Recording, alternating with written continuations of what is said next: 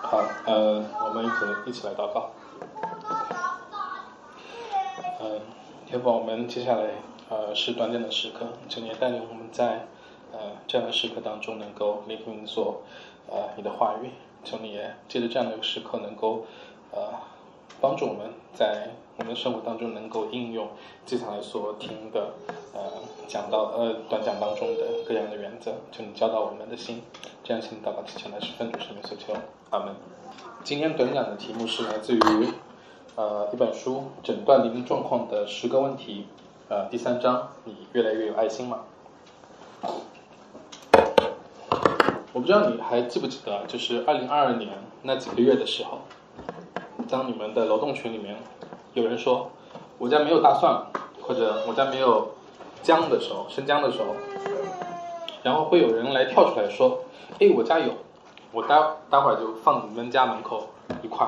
或者说，你你你没有过多久之后打开你的家门的时候，你就发发现你的你家门的那个鞋柜旁边就放了一块生姜，或者放了一块大蒜。你们家里曾经，你你我不知道那那几个月的时时候，你所经历的是不是这样子？所以那段时间，如果你还记得的话，你会发现楼栋群里面的饮料，你所家里存的可乐，还有你抢到的面包，都是你邻里之间的硬通货。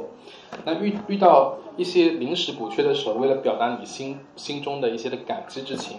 你可能会在交换的时候会附上一块呃面包，或者放一包的薯片在那里，或者说你会加上一根胡萝卜和土豆。你当时好不容易抢到菜的时候，你邻居去大门去取的时候，会有人帮你把你的外卖，或者说快递，或者说你团购抢到的一箱东西，全部搬到你的楼里面来，或者说放在你的门口。我不知道你有没有经历过，但是在那段时间的话，我的的确确经历过。但是呢，当那几个月的时间结束之后，一切都趋于平静，我们楼栋群里的这个。微信群也逐步的会趋于沉寂，那么邻里之间的交流呢，似乎也不再像那几个月一样那么密集，那恢复到了我们在那段特殊时期之前的那个情景。今天我所短讲的主旨是，爱是基督徒最清晰的一个标志，所以当我们警惕我们身上那些爱是否有存在衰退的表现。我们应当效法基督，在爱心上长进，并在生活中主动去爱。今天短讲的主旨是：爱是基督徒最清晰的一个标志，所以我们当警惕我们身上爱的衰退表现，效法基督，在爱心上长进，并在生活中主动去爱。你是否还记得，当耶稣预言他即将被出卖的那一个晚上，犹大拿了耶稣递给他的饼？然后这个事情发生之后呢，耶稣对剩余的门徒所教导，他的教导当中有一条新的命令，你还记得吗？你可以打开约翰福音的十三章三四节到三十五节，他的后面记载说，耶稣他对门徒说：“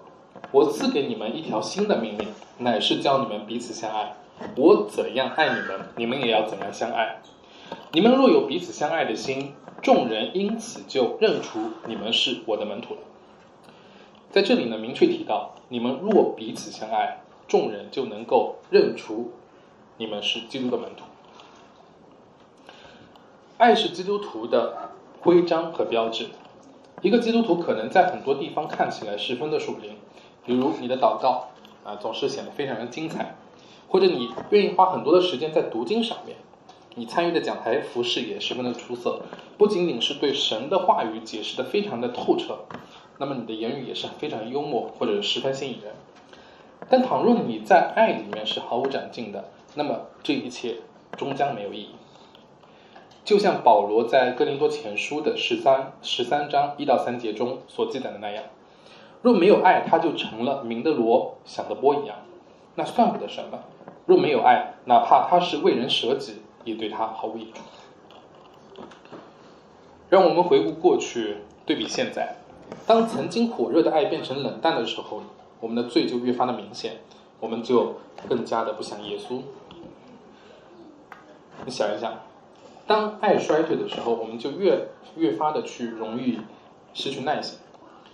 你对孩子严厉的管教，可能是并非在彰显基督的爱。在管教的时候，你可能会重重的打几打击下孩子的手掌心，但是你心中在那个时候，其实是你一些无法抑制的表现，无法抑制的怒气的表现，而不是基督的爱。当忙碌一天的工作，然后忙碌一天的家务回到家里面的时候，孩子还要在你的身边叽叽喳喳的要求这个要求那个，在这个时候，你不会像最开始那样耐心的，或者说是给孩子一些建设性的一些回答，而是随意应付几句，或者说，嗯，控制不了，控制住不住你自己的脾气，对孩子加以训斥。当爱衰退的时候，你的嫉妒会在你的心里面不断的生根发芽。和你侄子一样的同事，他们顺利的通过了晋升，但是你可能嘴上和其他的同事说的一样恭喜的话语，但是你的心里想想的却是有什么了不起？你就不是在老板面前整天拍马屁，对不对？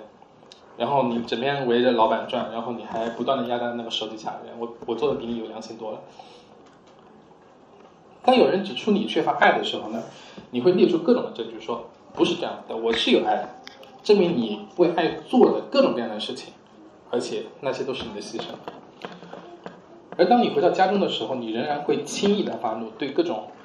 你感觉到不顺心的事情吹毛求疵。当我们忙于各种事物，却没有投入给那些我们需要爱的人的时间，我们就没有在爱中成长。而且，当有必要去责备人的时候，但是你不愿意去做的时候，那的时候，你的爱也同样证明是冷感。爱的衰退还表现在我们对尚未得救的灵魂的漠不关心上。我们若若对别人的肉身需要越来越不敏感，对别人的属灵需要也可能越来越没有负担。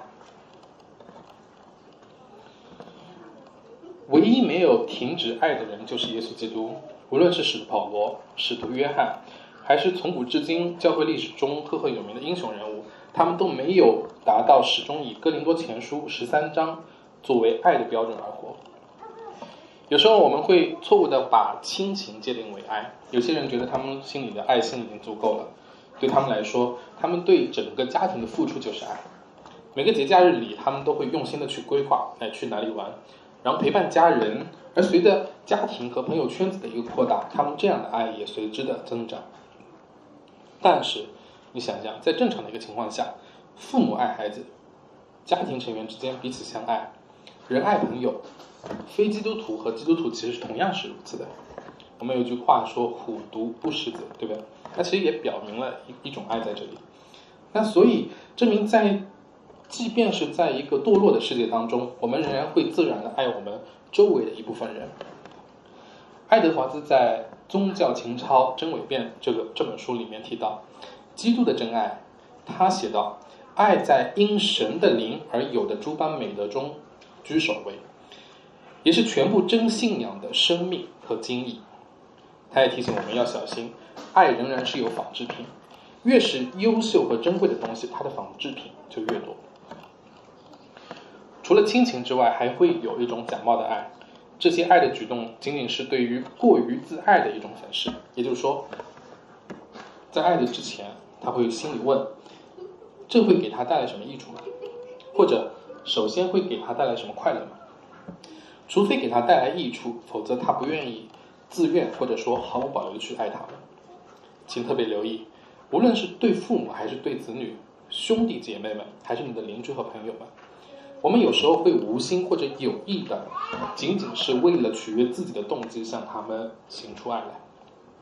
而我们不能以这种爱的高低起伏来衡量我们在效法基督上面的长进。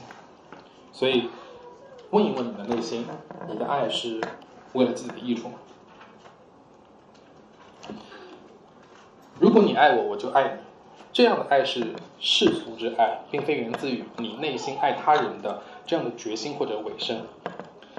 基督徒的爱并非如此。耶稣说：“你们若爱那单爱你们的人，有什么可酬谢的吗？就是罪人也爱那爱他们的人。”所以，问问你的内心，对那些不爱你的人，你爱过他们吗？或者，你对他们的爱已经足够吗？马太福音二十章二十八节记载道：“正如人子来，不是要受人服侍，乃是要服侍人，并且要舍命做多人的赎价。”耶稣来是拯救罪人直到永远，不仅仅是医治他们短暂身体的疾病。他的死最大成就、最大最大程度的彰显了他对我们的爱，因为借着基督的死，我们经历了那神赐人永生的爱。而我们能够为任何人做有最有爱心的事情，就是向他们讲述那使他们能够进入到永生，并且能够得着无比荣耀身体的话语。倘若我们在爱心上不断的长进，那么至少我们在生活方面有三个表现。第一个方面，他们会加强对其他基督徒的爱。彼此相爱是我们从起初所听见的命令。约翰一书三章十四节说：“我们因为爱弟兄，就晓得已经是出死入生了。没有爱心的人在死中。”像基督一样，真正的基督徒对非基督徒的爱他是有的，但是对他们对那些在基督里的人，却又有一种更加优先的爱。就像我们会爱更多的人，我们会爱许多的人，但是对你的妻子、你的丈夫、对你的父母和孩子会有更深的爱一样。我们在神的家里面彼此相爱，超过了对其他人的爱。加拉太书六章十节说：“所以有了机会，就当向众人行善，向信徒的一家更是如此。”在爱心上长进的第二个方面，就是那爱那些失丧的人。你还记得那位来到耶稣面前的少年人吗？他问的是：“良善的夫子，我当做什么事才能够承受永生？”耶稣看着他，就爱他说：“对他说，你还缺少一件，去变卖你所有的，分给穷人，就必有财宝在天上。你还要来跟从我。”我们没有办法去知道这位少年人听了耶稣之后，呃，耶稣的话之后，忧忧愁愁走掉的那个少年人。最后他是否得救？但圣经当中明确的记载说，耶稣爱他。当我们越像基督，我们就越能显出圣灵所结的果子来，并且更加爱每一个人，包括我们的仇敌、对神视情冷漠的人，而不是单单爱那些我们所爱的人。我现在仍然很清楚的记得，在每周五的晚上，愿意殷勤招待。呃，留学生的，呃，留学生吃饭的 Crawford 夫妇，他们每一次都精心的准备了大餐，然后餐点之后的甜点、水果、巧克力、冰淇淋、咖啡和茶。无数个夜晚里面，他们和学生们围坐在火炉旁边，共同查考圣经。这对夫妻的爱，在他们学生，在所有学生，嗯，他们遇见过的学生心中都留下了非常多的福音的种子。所以我敬很很敬佩这这对夫妇，其实他们自己有很多的一些事情，非常重要的一些事情，但是他们愿意为这些留学生们来收集。在爱心上增长进的第三个方面，就是你对家庭的爱，这可能是我们最不为人知的部分，因为在你的生活当中，没有其他地方能比在家庭中更能显出你粗暴的言语和行为。在家庭里的你也是更为真实的你。所有的基督徒都有责任做成长的基督徒，这也包括对你的家的家的家人的爱，也要有可见的成长。你的妻子、你的丈夫、你的父母、你的孩子，都应当感受到你对他们的爱的增长。这或者可以表现你为更少的去发脾气，你对他们更加的耐心、负责、慷慨，或者花更多的时间跟他们在一起。不同于世人的爱，基督徒的爱在于他相信自己在遵守神的旨意。这样的爱是超越了自我，因为这样的爱不仅仅包括了横向的人际的层面，也包括了纵向向着神的层面。意识到你所做的事情是让神喜悦的，这样能够增加爱的质量和深度。基督徒能够把神浇灌在他里面的爱传递给别人，正如约翰派伯写道：“爱是以神为乐的满意。”它使人甘心乐意的去满足他人的需要。爱德华兹也补充说道：“爱之所以产生，是因为明白神在耶稣基督里对于我们的爱的主权和白白恩典的丰盛奇妙。”爱与罪人的堕落本性中，一切的本能都是相违背的。但重生的基督徒的本性是在恩典之下。对基督徒来说，你都将一直需要在爱心上长进，直到你见基督的日子。因此，在最后我会带来一些操练的建议。首先，我们需要默想，爱是基督徒最重要、最显著的标志。爱是神赐给人的一种恩赐，但是这种恩赐呢，它并非是那种教导或者怜悯的恩赐。使我们可以说，神赐给了他，但是没有赐给我。有些基督徒对知识或者神学的强调超过了爱，但是约翰一书四章八节却告诉我们说，没有爱心的就不认识神，因为神就是爱。其次，我们需要常常让神的火焰，神爱的火焰温暖你的心，因为它是你心中爱的源头。我们必须首先沉浸在神的爱中，然后才能指望这样的爱。能够让我们去温暖别人。在你单独祷告、默想圣经的时候，甚至你在独自唱诗的时候，你应该常常让十字架的爱来吸引你的注意力。你更多的祈求能以和众圣徒一同明白基督的爱是何等的长阔真高。这样的爱能够充满你，你要效法神，就像以弗所书五章一到二节记载的，效法神，好像门慈爱的儿女一样。也要凭爱心行事，正如基督爱我们，为我们舍了自己。最后，我们需要识别，我们需要识别你最需要在爱中成长的关系，主动去爱人，尤其是在你很少或者甚至没有办法得到回报的地方。你首先会想到的，想到的是你的家庭吗？还是某个同事，你的邻居？或者是教会当中你从未深聊过的一个成员，或者是某个你从来不认识的访客。当你的爱主动、主动的爱，当你的主动爱没有得到很好的回应，或者甚至你不知道能得到神的回应的时候，但是因为你效法基督，能够荣耀神，也因此得到喜悦，这就足够了。让我们一起。天父，谢谢你带领我们刚刚度过的时间，